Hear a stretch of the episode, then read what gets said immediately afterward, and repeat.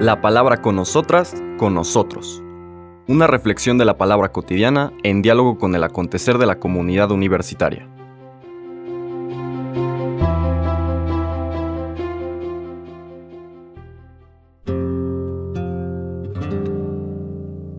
Hola, buenos días. Bienvenidas, bienvenidos a la palabra con nosotras, con nosotros. Hoy estamos en jueves 2 de noviembre. Vamos a recordar en este día con toda la iglesia a los fieles difuntos, que apropiado que estén vinculadas las dos fiestas, las que recordamos ayer de Todos Santos, todas las personas que vivas o que ya vivieron su Pascua y están en la presencia del Señor, han vivido a plenitud, han encontrado su verdad existencial y la comparten con las demás y los demás. Y hoy recordamos a quienes, habiendo vivido su Pascua, pues no tenemos la absoluta certeza de que efectivamente han llegado a ese nivel de cercanía, de comunión, de vinculación en el amor con el Dios vivo. Y así como ayer recordábamos que recibimos ese don, ese don del amor que irradian nuestros hermanos y hermanas que han alcanzado la santidad, que la Iglesia de manera particular comparte con todos aquellos que se reconocen necesitados, necesitadas y se acogen a ese amor que se comparte en la doctrina de las indulgencias.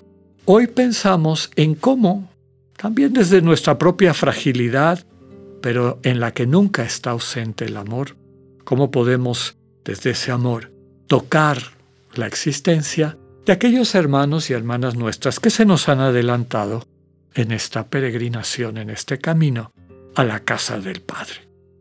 La de ayer fue una fiesta de amor que de manera particular acogemos, recibimos de quienes en ese camino de fidelidad y maduración se han convertido también en copartícipes, corredentores, corredentoras con Cristo, y ahora nosotros, nosotras, fortalecidas con esa fuerza que recibimos en la fiesta de ayer, que rememoramos, que celebramos, ahora queremos tener en mente aquellos hermanos y hermanas nuestras que, habiendo dejado esta vida, este mundo, pues queremos que nuestro cariño, vinculado al amor infinito de Dios, es decir, a lo que llamamos la gracia de Dios, toque sus vidas y las lleve a plenitud.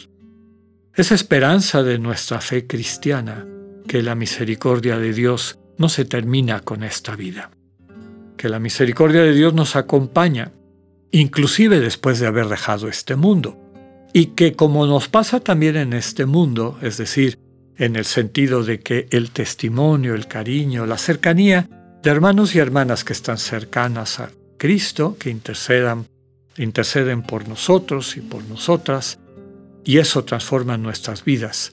Es parte de nuestra fe el creer que eso trasciende la muerte. Y por eso cuando recordamos a nuestros seres queridos, los que deseamos es que ese amor que nos vinculó con ellas y con ellos en su vida terrena, pues nunca se pierda, se mantenga, desde luego se purifique, lo cual implica que se plenifique, y desde ese amor pues les deseamos lo mejor y por eso les encomendamos al Dios vivo. Que el Señor les reciba, que el Señor los incorpore, las incorpore definitivamente a esa iglesia triunfante, la iglesia del cielo, y es por eso que nos reunimos en este día. Fíjense qué bonita esta fiesta bipartita o, en dos momentos importantes, el de ayer en el que básicamente recibimos la gracia, el cariño, el amor, el testimonio de todos estos hermanos y hermanas santos, santas, y ahora nosotros con esa fuerza vinculados a ese cuerpo vivo de Cristo, presentamos al Señor y nos comprometemos por la plenitud de la vida, la vida eterna, de quienes nos han antecedido en el encuentro con el Señor. Normalmente el día 2 de noviembre, en el cual se celebran varias Eucaristías, centro de nuestra fe, donde recordamos desde luego la entrega de Cristo que nos da vida, la entrega del Señor en la cruz, que vinculada a su, resurrección es el centro del misterio de la redención, pues celebramos la Eucaristía con la intención de transmitir ese amor que nos une a nuestros seres queridos, pidiéndole al Señor que eso se traduzca en una conversión, en un alcanzar la verdad existencial de ellas y ellos. Por eso, y como se celebran muchas Eucaristías en este 2 de noviembre, hay tres propuestas distintas. A mí me parece que la primera, la primera misa, tiene la lectura más sugerente. Y esa es la que les quiero compartir. Dejamos el Evangelio de Lucas y nos acercamos al Evangelio de San Juan. Estamos hablando del capítulo 6, versículos del 51 al 58. En aquel tiempo Jesús dijo a los judíos, Yo soy el pan vivo que ha bajado del cielo. El que coma de este pan vivirá para siempre. Y el pan que yo les voy a dar es mi carne, para que el mundo tenga vida. Entonces los judíos se pusieron a discutir entre sí, ¿cómo puede éste darnos a comer su carne? Jesús les dijo, Yo les aseguro, si no comen la carne del Hijo del Hombre y no beben su sangre, no podrán tener vida en ustedes.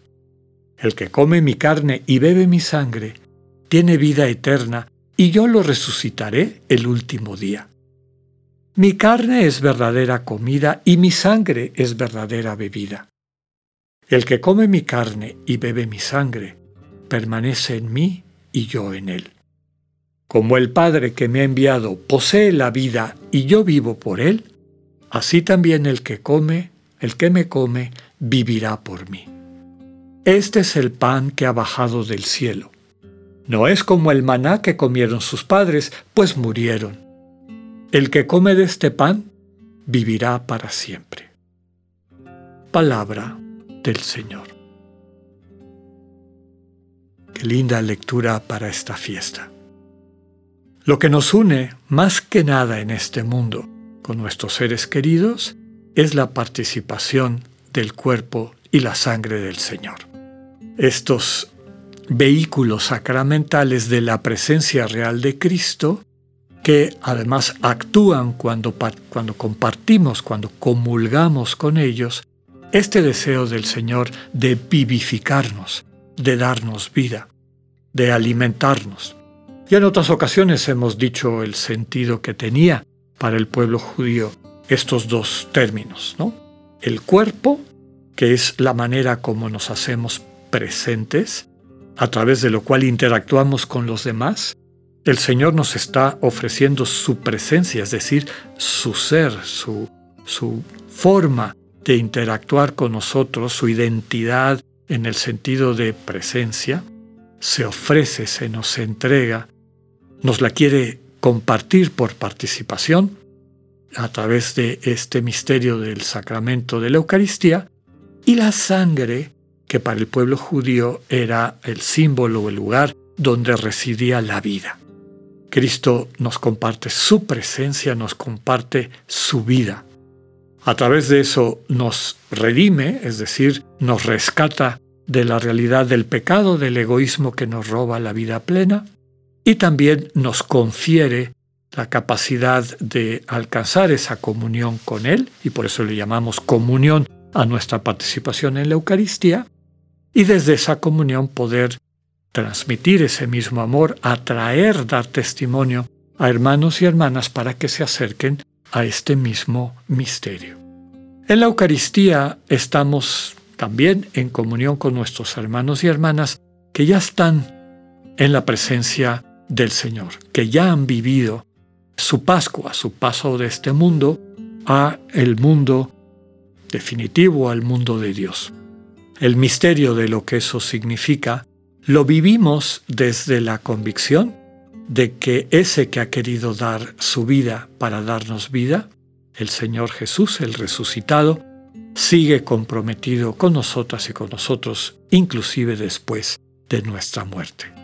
Y en esta fiesta en que recordamos a nuestros seres queridos, unimos nuestro amor y nuestro querer manifestado en oración y vivido alrededor de la Eucaristía por el eterno descanso, por la vida plena de aquellos que queremos y que se nos han adelantado en el encuentro con el Señor.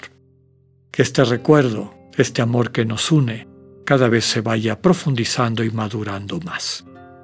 Que tengan un buen día, Dios con ustedes.